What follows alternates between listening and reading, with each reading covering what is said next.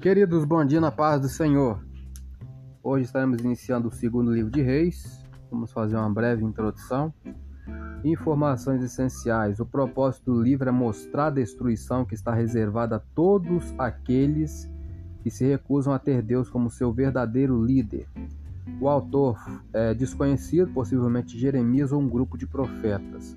Panorama do livro: A nação de Israel foi dividida em dois reinos, norte e sul, por mais de um século versículos-chave, é o capítulo 17, versículo 13 e 14, que nos diz: E o Senhor protestou a Israel e a Judá pelo ministério de todos os profetas e de todos os videntes, dizendo: Convertei-vos de vossos maus caminhos e guardai os meus mandamentos e os meus estatutos, conforme toda a lei que ordenei a vossos pais e que eu vos enviei pelo ministério de meus servos, os profetas.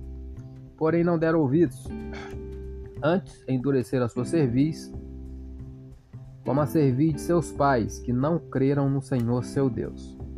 Pessoa-chave do livro: Elias, Eliseu, a mulher sunamita, Naamã, Jezabel, Jeú, Joás, Ezequias, Senaqueribe, Isaías, Manassés, Josias, Jeoaquim, Zedequias e Nabucodonosor. Característica particular: os 17 livros proféticos do final do Antigo Testamento fornecem uma grande compreensão do período abrangido por Segundo Reis.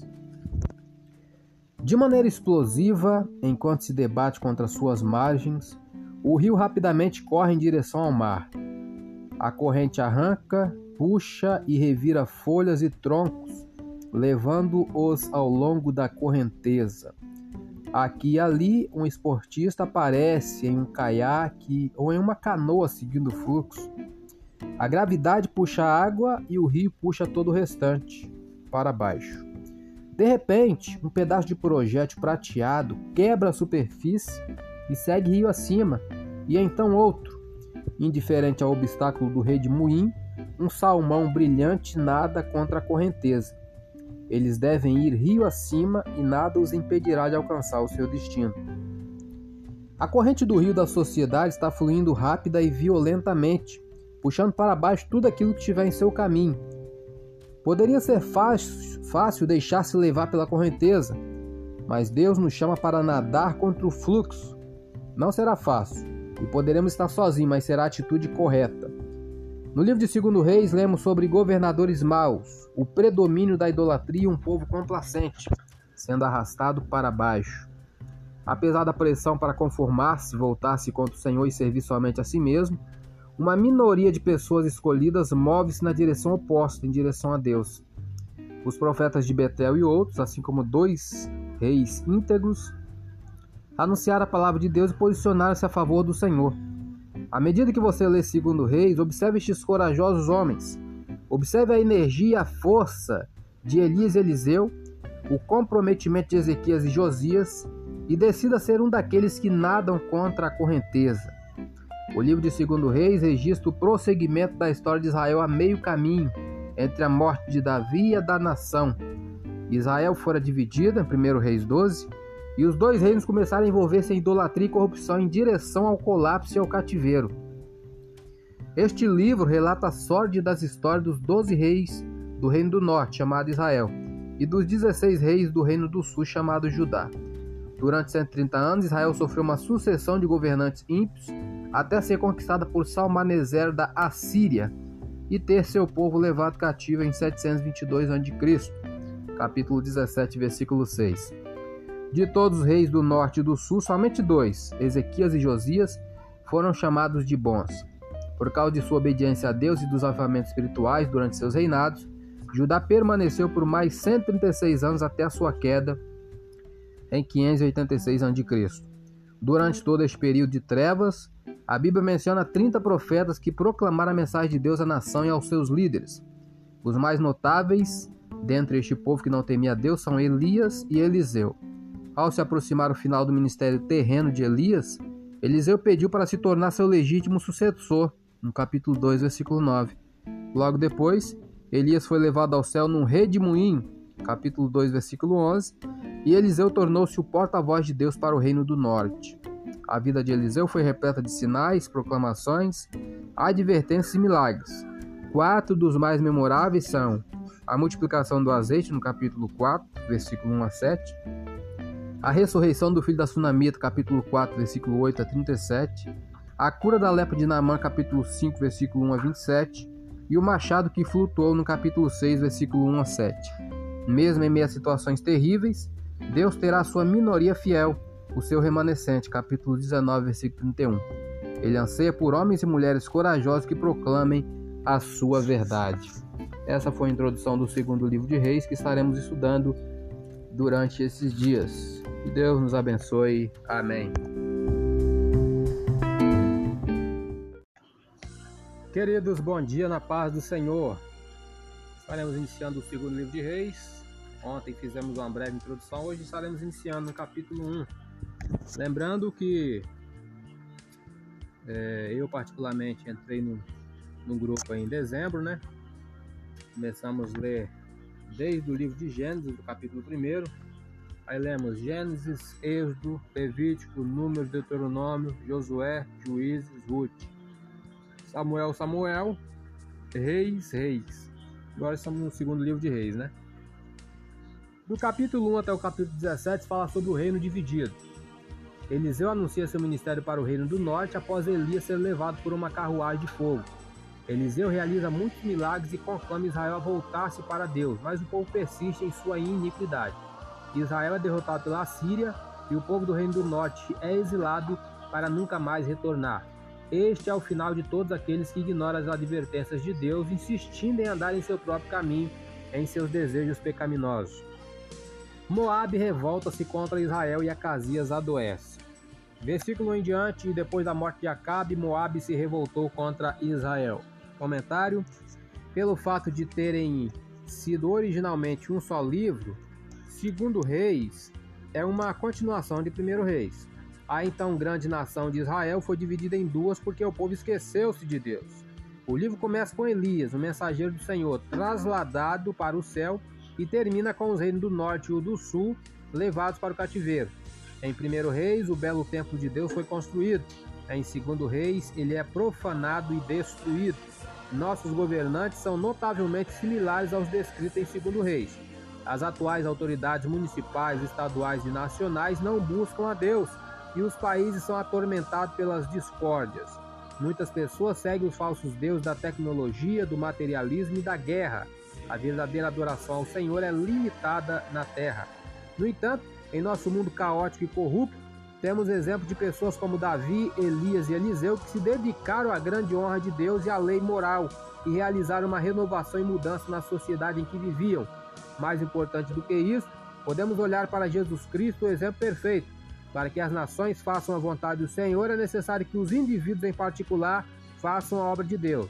Se o seu coração estiver comprometido com o Senhor, ele trabalhará por seu intermédio a fim de que você realize a obra que lhe foi confiada. Versículo 2: E caiu Acasias pelas grades de um quarto alto que tinha em Samaria, adoeceu, e enviou mensageiros e disse-lhes: Ide perguntar a Baal-Zebub, Deus de Ecrón, se sararei desta doença. Comentário: Baal-Zebub não era o mesmo Baal, o deus cananeu adorado por Acabe de Jezabel em 1 Rei 16. Ele foi um outro ídolo popular cujo templo estava localizado na cidade de Ecrón. Pelo fato deste deus ter sido considerado como possuidor do dom de profecia, Acasias enviou mensageiros a Ecrón para tomar tomar ciência de seu destino. Foram associados a essas entidades poderes sobrenaturais e misteriosos. O comportamento deste rei mostrou sua falta de temor a Deus. É... Versículo 3 em diante. Mas o anjo do Senhor disse a Elias, o tisbita: Levanta-te, sobe para te encontrar com os mensageiros do rei de Samaria e diz-lhes: Porventura não há Deus em Israel para ir desconsultar Baal-Zebub, Deus de Ecrón? E por isso assim diz o Senhor: Da cama a que subiste não descerás, mas sem falta morrerás. Então Elias partiu. E os mensageiros voltaram para o rei, e eles lhes disseram: Ele lhes disse: Que há que voltastes? E eles lhe disseram: Um homem nos saiu ao encontro e nos disse: Ide voltai para o rei que vos mandou, e dizei-lhe: Assim diz o Senhor: Porventura não há Deus em Israel para que mandes consultar a Baal-Zebub, Deus de Ecrón? Portanto, da cama que subiste não descerás, mas sem falta morrerás. E ele lhes disse: Qual era o traje do homem que vos veio ao encontro e vos falou estas palavras? E eles lhe disseram: Era um homem vestido de pelos e com os lombos cingidos de um cinto de couro. Então disse ele: É Elias o tisbita. Como era conhecido o servo de Deus. Né? A partir do versículo 9, o fogo do céu consome cem homens. Então lhe enviou um capitão de cinquenta, e subindo a ele, porque eis que estava sentado no cume do monte, disse-lhe: Homem de Deus, o rei diz: Desce. Mas Elias respondeu e disse ao capitão de cinquenta: se eu, pois, sou homem de Deus, desça fogo do céu e te consuma a ti e aos teus cinquenta. Então, fogo do céu desceu e o consumiu a ele e aos seus cinquenta. E tornou o rei a enviar-lhe outro capitão de cinquenta com os seus cinquenta. Este lhe falou e disse: Homem de Deus, assim diz o rei, desce depressa. E respondeu Elias e disse-lhe: Se eu sou homem de Deus, desça fogo do céu e te consuma a ti e aos teus cinquenta. Então, fogo de Deus desceu do céu e o consumiu a ele e aos seus cinquenta. A partir do versículo 13, 13 ao 15, preste atenção. E tornou o rei a enviar outro capitão dos terceiros cinquenta, com os seus cinquenta. Então subiu o capitão de cinquenta e veio, olha a diferença. E pôs-se de joelhos diante de Elias e suplicou-lhe, disse-lhe: Homem de Deus, seja, peço-te, preciosa aos teus olhos a minha vida e a vida destes cinquenta teus servos. Eis que fogo desceu do céu e consumiu aqueles dois primeiros capitães de cinquenta com seus cinquenta. Porém agora, seja preciosa aos teus olhos a minha vida. Então o anjo do Senhor disse a Elias: Desce com este, não temas. E levantou-se e desceu com ele ao rei. Comentário. Note como o terceiro capitão foi ao encontro de Elias Embora os dois primeiros o tenham chamado de homem de Deus, não foram genuínos. O Senhor não estava em seus corações. Este terceiro também o chamou de homem de Deus. No entanto, humildemente suplicou por misericórdia. Sua atitude mostrou respeito ao Senhor e por seu poder e salvou assim a vida de seus homens. Uma existência efetiva começa com uma atitude correta em relação a Deus. Antes que as palavras religiosas venham à sua boca, tenha certeza de que essas procedem de seu coração. Deixe que o respeito, a humildade e a disposição de servir caracterizem a sua atitude em relação ao Senhor e aos outros. A partir do versículo 16, e disse-lhe: Assim diz o Senhor: Por que enviaste mensageiros a consultar Baal-Zebub, Deus de Ecrón? Porventura é porque não há Deus em Israel para consultar a sua palavra? Portanto, desta cama que subiste não descerás, mas certamente morrerás. Assim, pois, morreu, conforme a palavra do Senhor que Elias falara e Jorão começou a reinar no seu lugar no ano segundo de Jeorão, filho de Josafá, rei de Judá, porquanto não tinha filho. O mais dos feitos de Acasias que tinha feito, porventura não está escrito no livro das crônicas dos reis de Israel? Comentário para terminar. O livro da história dos reis de Israel e o livro das crônicas dos reis de Judá, está é, tá lá no capítulo 8, versículo 23, foram documentos históricos. O inspirado escritor de Segundo Reis selecionou fatos destes manuscritos para narrar novamente a história de Israel e Judá sob a perspectiva de Deus. O Senhor conduziu os pensamentos do escritor e o processo de seleção para ter certeza de que a verdade, a palavra de Deus, fosse escrita. Sou Elias Rodrigues, essa foi mais uma leitura da palavra do Senhor. Compartilhe esse áudio com seu grupo de amigos, que Deus nos abençoe. Amém.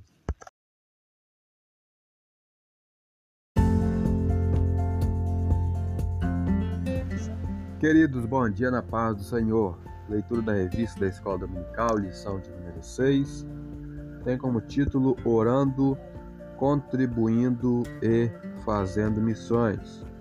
Textuário: Depois disso, ouvi a voz do Senhor que dizia: A quem enviarei e quem há de ir por nós?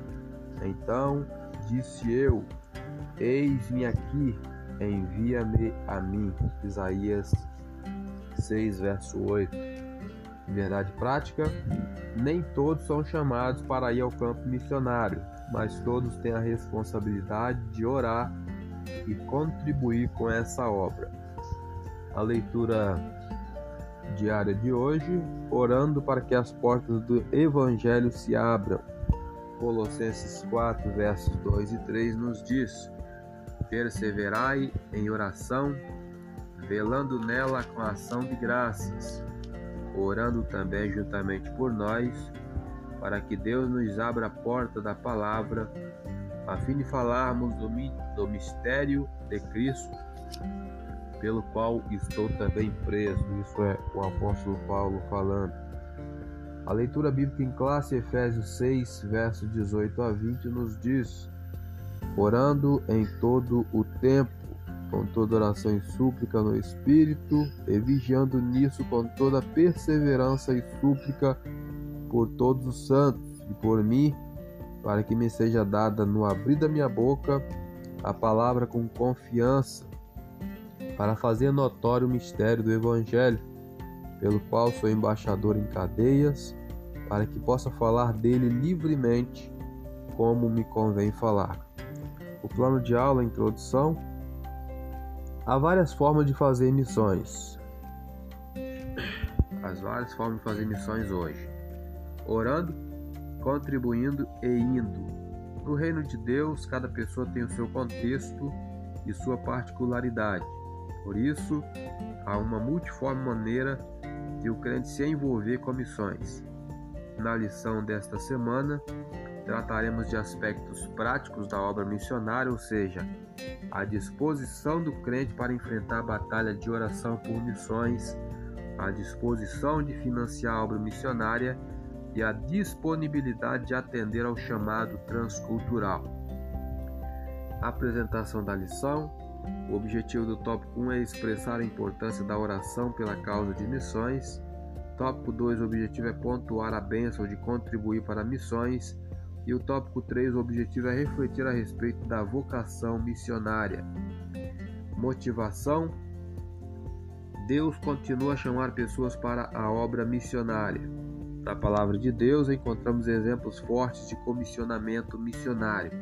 Jesus chamando os discípulos, o apóstolo Paulo diante de Jesus sendo comissionado para uma grande obra, enfim, que o Espírito Santo haja nos corações para o chamado missionário.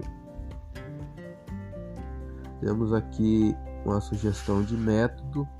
Na última lição, estudamos a respeito da perspectiva pentecostal de missões a ênfase da operação do Espírito Santo no trabalho missionário. Nesta lição, estudaremos a respeito da responsabilidade do crente com a obra missionária de acordo com o seguinte tripé: oração, contribuição e comissão. É, quem ora, contribui e teve a experiência de fazer missões transculturais? que essa pergunta nos cause uma reflexão bem próxima da causa missionária da nossa igreja. Conclusão da lição: aplicação. É, afinal, vamos orar a respeito dos três assuntos estudados, né? Que é oração, contribuição e comissão. Oremos para que Deus levante pessoas que orem por missões. Oremos para que Deus levante pessoas que contribuam financeiramente com a obra missionária. E oremos para que Deus levante pessoas que façam a obra missionária no campo. Palavra-chave dessa lição é fazer. Sou Elias Rodrigues, então foi mais uma leitura da revista da Escola Dominical. Compartilhe esse áudio com seu grupo de amigos. Que Deus nos abençoe. Amém.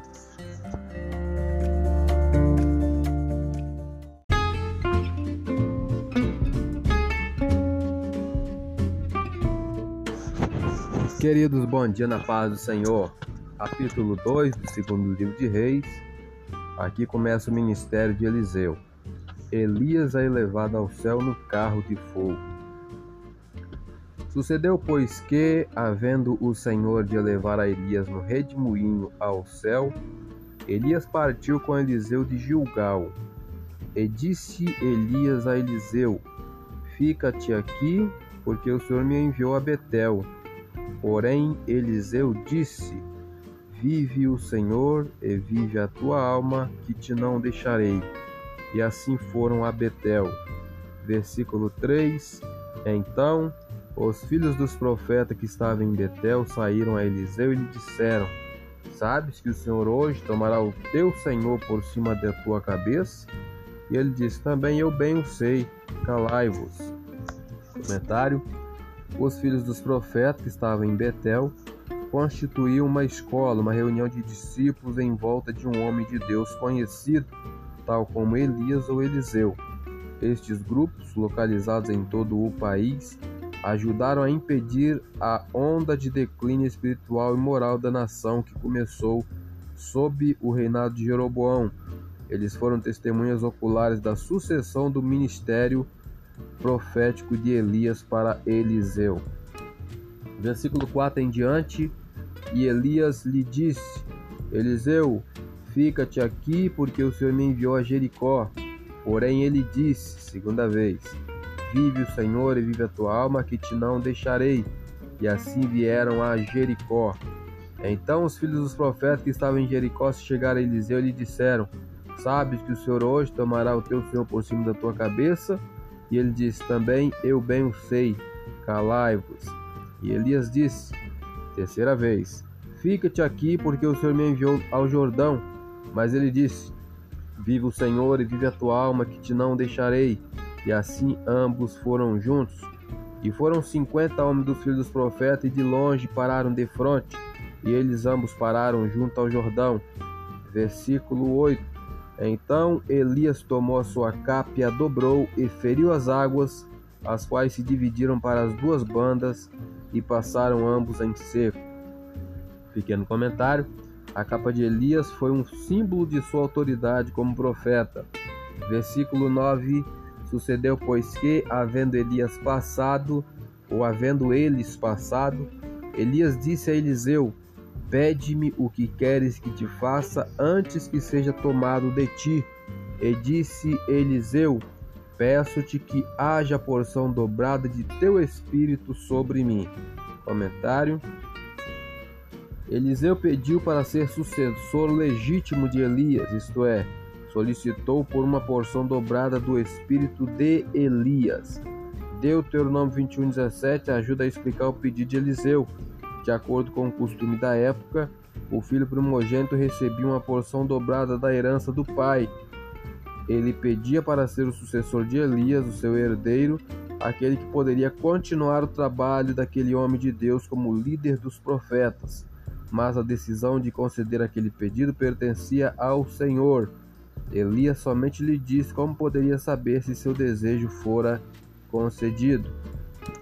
Deus atendeu ao pedido de Eliseu porque os seus motivos eram puros. Seu principal objetivo não era ser melhor ou mais poderoso que Elias, mas realizar mais para o Senhor. Se nossos motivos forem honestos, não precisamos ter medo de pedir grandes coisas a Deus. Quando pedimos ao Senhor grande poder ou capacidade, é necessário que examinemos nossos desejos e livremos-nos de qualquer egoísmo que encontramos.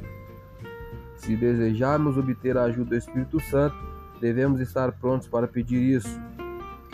Versículo 10 em diante, e disse: Coisa dura pediste. Se me vires quando for tomado de ti, assim se te fará. Porém, se não, não se fará. E sucedeu que, indo eles andando e falando, eis que um carro de fogo com cavalos de fogo os separou um do outro, e Elias subiu ao céu num redemoinho. A partir do versículo 12, Eliseu, o sucessor de Elias. Comentário do versículo 11. Elias foi elevado ao céu sem ver a morte. Ele é a segunda pessoa mencionada nas Escrituras a passar por tal experiência. Enoque foi o primeiro, lá em Gênesis 5, 21. Os outros profetas não presenciaram Deus arrebatar Elias.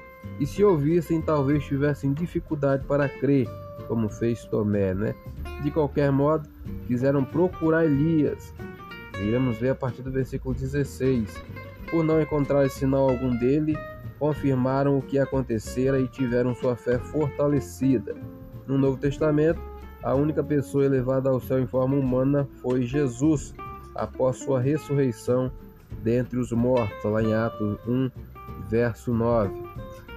Versículo 12 em diante, o que vendo Eliseu clamou: Meu pai, meu pai, carros de Israel e seus cavaleiros, e nunca mais ouviu. E tomando das suas vestes, as rasgou em duas partes.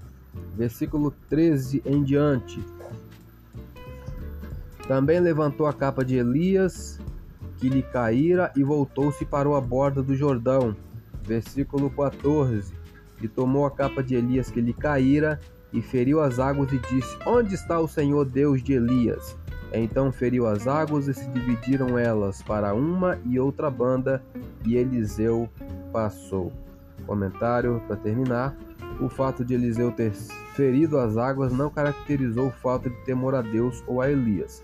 Foi um apelo do profeta ao Senhor para confirmar a sua escolha como sucessor de Elias.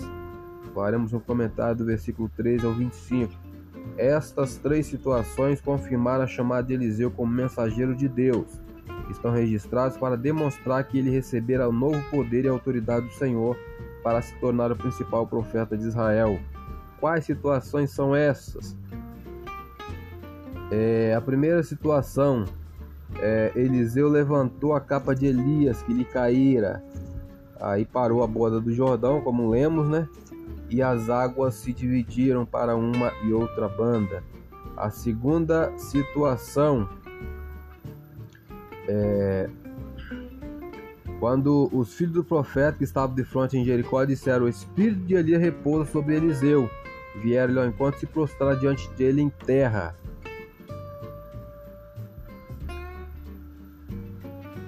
E disseram-lhe: Eis que com teus servos há cinquenta homens valentes. Ora, deixa-os ir para buscar teu senhor. Pode ser que o elevasse o Espírito do Senhor e o lançasse em algum dos montes ou em algum dos vales. Porém, ele disse: Não os envieis. Mas eles apertaram com ele até se enfastiar. E disse-os: Enviai e enviaram cinquenta homens que o buscaram três dias, porém não o acharam. Então voltaram para ele, tendo ele ficado em Jericó, e disse-lhes: Eu não vos disse que não fosseis. E os homens da cidade disseram a Eliseu: Eis que boa é a habitação desta cidade, como o meu senhor vê. Porém, as águas são más e a terra é estéril. Aí a segunda situação foi aqui: ele diz: Trazei-me uma salva nova e ponde nela sal. E lhe trouxeram. Então saiu ele ao manancial das águas e deitou sal nele e disse: Assim diz o Senhor: sararei estas águas, não haverá mais nelas morte nem esterilidade.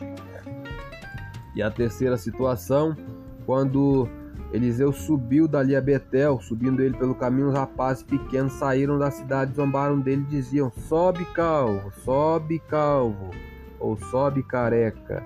E virando-se ele para trás, os viu e os amaldiçoou no nome do Senhor. Então duas ursas saíram do bosque e despedaçaram 42 daqueles pequenos. Quer dizer, oito foram salvos, porque a Bíblia fala de. Na verdade, não fala 50, né? Aqui fala uns rapazes pequenos. Então, essas são as três situações. Este grupo de jovens era de Betel, o centro religioso de idolatria do Reino do Norte. Provavelmente advertiram, advertiam Eliseu e não, a não lhes falar contra a sua imoralidade, como fizeram Elias. Não zombavam meramente dele por sua calvície, mas demonstravam uma grande falta de respeito para com a mensagem do profeta e o poder de Deus. Provavelmente zombavam de Eliseu por causa da descrença no episódio da carruagem de fogo que levou Elias. Quando o profeta os amaldiçoou, não foi ele quem chamou os ursos, Deus os enviou como um julgamento por sua insensível incredulidade. Estes jovens zombaram do mensageiro de Deus e pagaram por isso com suas vidas. Zombar dos líderes religiosos tem sido uma prática popular há muitos anos. Ocupar uma posição dada pelo Senhor é ser diferente do mundo e vulnerável ao abuso verbal. Quando somos cínicos e sarcásticos com respeito aos líderes religiosos, estamos em perigo de zombar não somente da pessoa, mas também da mensagem espiritual. Precisamos orar até mesmo pelos que pecam e não escarnecer deles. Os autênticos líderes, os que verdadeiramente seguem a Deus, precisam ser ouvidos com respeito e encorajados em seu ministério. Que Deus nos abençoe com essa palavra. Amém.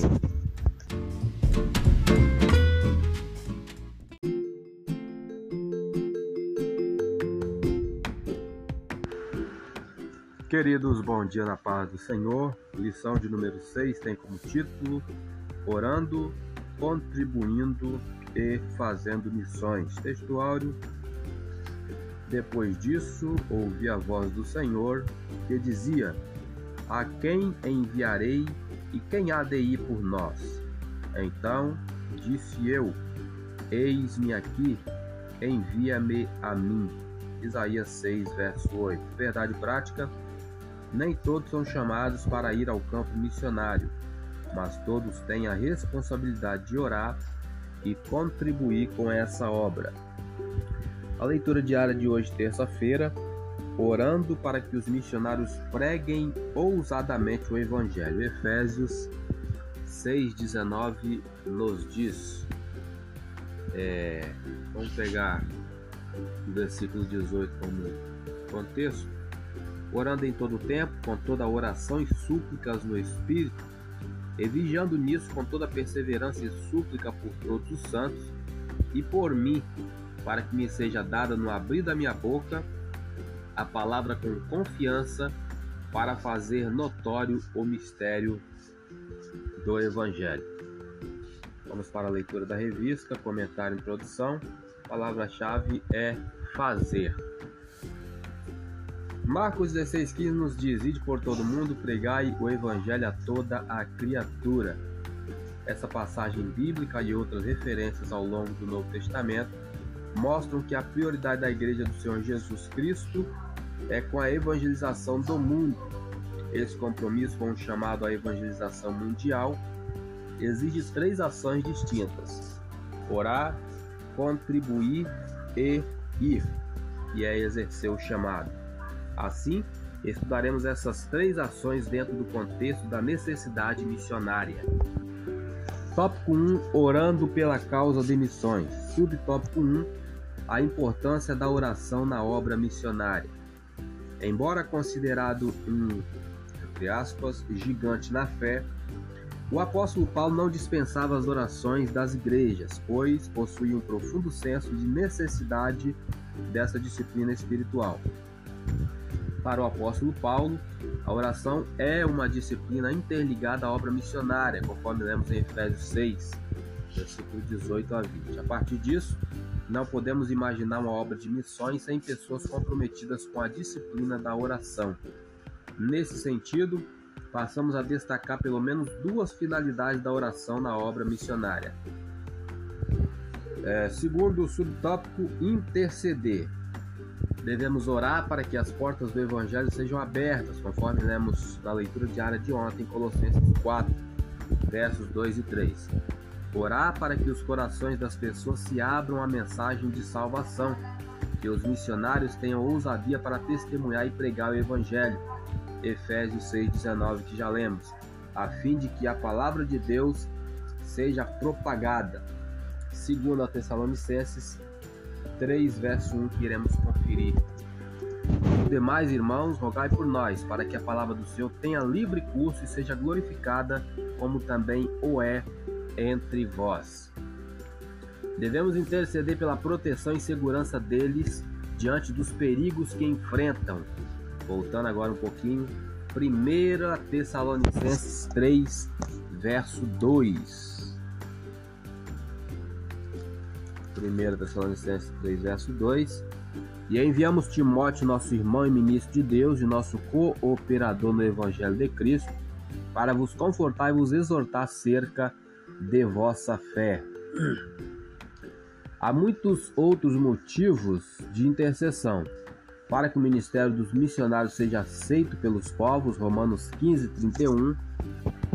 Para que seja livre dos rebeldes que estão na Judéia que esta minha administração que em Jerusalém faço seja bem aceita pelos santos, para que eles recebam a direção de Deus e haja refrigério em suas vidas nas esferas física, emocional e espiritual. Versículo 32. A fim de que, pela vontade de Deus, chegue a vós com alegria e possa recrear-me convosco. Aí no subtópico 3, despertar a igreja local para a obra missionária. A disciplina da oração missionária aumenta o desejo de um crente fazer algo no sentido de levar a salvação para os perdidos e até mesmo de ser enviado ao campo missionário.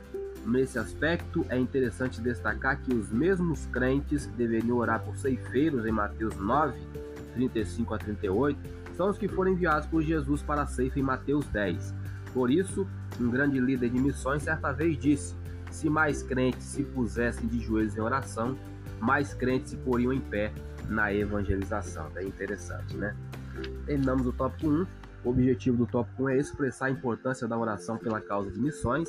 A sinopse, a oração no contexto de missões tem um propósito de despertar a igreja local para a obra missionária. Sou Elias Rodrigues, essa foi mais uma leitura da revista da Escola Dominical. Compartilhe esse áudio com seu grupo de amigos. Que Deus nos abençoe. Amém.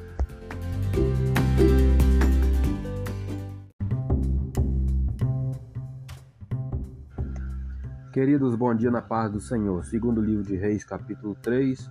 Eliseu salva três reis e os seus exércitos. Versículo 1: E Jorão, filho de Acabe, começou a reinar sobre Israel em Samaria, no 18 ano de Josafá, rei de Judá. Reinou 12 anos. Comentário: Embora o capítulo 1, versículo 17 diga que Jeorão era o rei de Judá, aqui no capítulo 3 afirma que Josafá ainda estava no poder. Conforme a tradição, quando um dos monarcas ficava velho, era comum que seu filho governasse com ele. Josafá, perto do final de seu reinado, nomeou seu filho Georão para governar com ele. Este serviu como regente ou como corregente do pai por cinco anos, 853 a 848 a.C. Ele é mencionado novamente no capítulo 8, versículo 16. Jorão, rei de Israel, era filho de Acabe, irmão de Acasias, capítulo 1, versículo 17. Tanto um, em 1 Rei 16, 29, como o outro, é, no capítulo 1, versículo 2, serviram como reis de Israel antes de Jorão. Versículo 2 em diante. E fez o que era mal aos olhos do Senhor, porém não como seu pai nem como sua mãe, porque tirou a estátua de Baal que seu pai fizera. Versículo 3. Contudo, aderiu aos pecados de Jeroboão, filho de Nebate, que fizera pecar a Israel. Não se apartou deles. Comentário os pecados dos governantes de Israel são frequentemente comparados aos de Jeroboão, o primeiro monarca do Reino do Norte. Seu grande erro foi instituir a adoração a ídolos durante todo o seu reinado, o que levou o povo a desviar-se de Deus. 1 Reis 12, 25. Por ignorar o Senhor e permitir a adoração a ídolos, Jorão apegou-se aos pecados de Jeroboão. Versículo 4 5. Então Mesa, rei dos Moabitas, era contratador de gado e pagava ao rei de Israel cem mil cordeiros e cem mil carneiros com a sua lã. Sucedeu, porém, que morrendo Acabe, se revoltou o rei dos Moabitas contra o rei de Israel. Comentário: Israel e Judá possuíram a maior parte da terra fértil e posições estratégicas no Oriente. Não é surpresa que as nações vizinhas como Moabe os invejassem e constantemente tentassem apoderar-se deste território. Os Moabitas estavam situados a sudeste de Israel. Eles tinham estado sob domínio israelita por algum tempo devido à forte liderança militar de Acabe. Quando este morreu, Mesa, o rei Moabita, aproveitou a oportunidade para rebelar-se. Enquanto o próximo rei de Israel, Acasias, nada fez sobre a revolta, seu sucessor Jorão decidiu agir. Ele juntou forças com Josafá, rei de Judá, e guerreou contra Moabe. Juntos, Israel e Judá levaram os moabitas à rendição. Mas quando viram Mesa sacrificar seu próprio filho e sucessor, no capítulo, nesse capítulo 3, versículo 27, retiraram-se apesar de terem vencido a batalha. Moabe empreendeu muitas outras batalhas contra Israel e Judá. Algumas delas, de fato, foram registradas por Mesa, em aproximadamente 840 a.C., que gravou seu ato de heroísmo em uma placa chamada a Pedra Moabita, descoberta em 1868. Versículos 9 e 10: E partiu o rei de Israel, o rei de Judá e o rei de Edom, e andaram rodeando com a marcha de sete dias, e o exército e o gado que o seguia não tinham água. Então disse o rei de Israel: Ah, que o Senhor chamou estes três reis para os entregar nas mãos dos Moabitas. Comentário: Edom estava sob o controle dos judeus, seu governante estava sob o controle dos judeus. Seu governante juntou-se aos reis de Judá e Israel e marcharam contra os Moabitas versículo 11 a 20. E disse Josafá: Não há aqui algum profeta do Senhor para que consultemos ao Senhor por ele? Então respondeu um do servo do rei de Israel e disse: Aqui está Eliseu, filho de Safate, que deitava água sobre as mãos de Elias. E disse Josafá: Está com ele a palavra do Senhor. Então o rei de Israel e Josafá o rei de Edom desceram a ele. Mas Eliseu disse ao rei de Israel: Que tenho contigo? Vai aos profetas de teu pai aos profetas de tua mãe. Porém o rei de Israel lhe disse: Não, porque o Senhor chamou os três reis para os entregar nas mãos dos moabitas. E disse Eliseu: Vive o Senhor dos exércitos em cuja presença estou, que se eu não respeitasse a presença de Josafá, rei de Judá, não olharia para ti nem te veria. Ora, pois, trazei-me um tangedor. Sucedeu que tangendo tangedor veio sobre ele a mão do Senhor, e disse: Assim diz o Senhor: Fazei neste vale muitas covas, porque assim diz o Senhor: Não vereis vento e não vereis chuva. Todavia, este vale se encherá de tanta água que bebereis vós e o vosso gado e os vossos animais. E ainda isto é pouco aos olhos do Senhor. Também entregará ele os moabitas nas vossas mãos. Ferirei todas as cidades fortes, todas as cidades escolhidas, e todas as boas árvores cortareis. E tapareis todas as fontes de água, e danificareis com pedra todos os bons campos. E sucedeu que pela manhã, oferecendo-se a oferta de manjares, eis que vinham as águas pelo caminho de Edom, e a terra se encheu de água. Comentário para terminar. O pedido de Josafá por um profeta do Senhor mostra como a verdadeira adoração e a experiência religiosa declinaram tanto em Israel como em Judá. Nos dias de Davi, os sumos sacerdotes e os profetas aconselhavam o rei, porém a maioria dos homens de Deus deixou Israel, e os autênticos profetas eram vistos como mensageiros de condenação e ruína, lá em 1 Reis 22.